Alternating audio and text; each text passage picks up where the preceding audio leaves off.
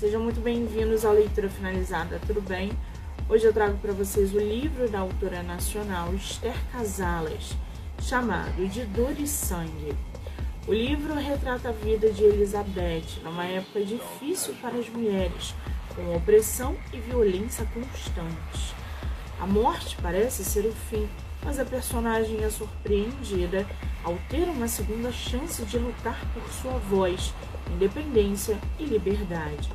Trama intensa e o tempo agarra a personagem em dores emocionais, uma leitura impactante sobre a busca da liberdade e da voz de uma mulher na sociedade opressora. O livro está à venda no site da Amazon e é tema de episódio no podcast literário do Livro Não Me Livro. Você pode ouvir pelo Spotify, Anchor, Amazon Music e canal do YouTube. Eu vou marcar a autora lá no meu Instagram, MoniqueMM18. Já corre lá para acompanhar essa obra e conhecer um pouco mais a escritora. Beijo!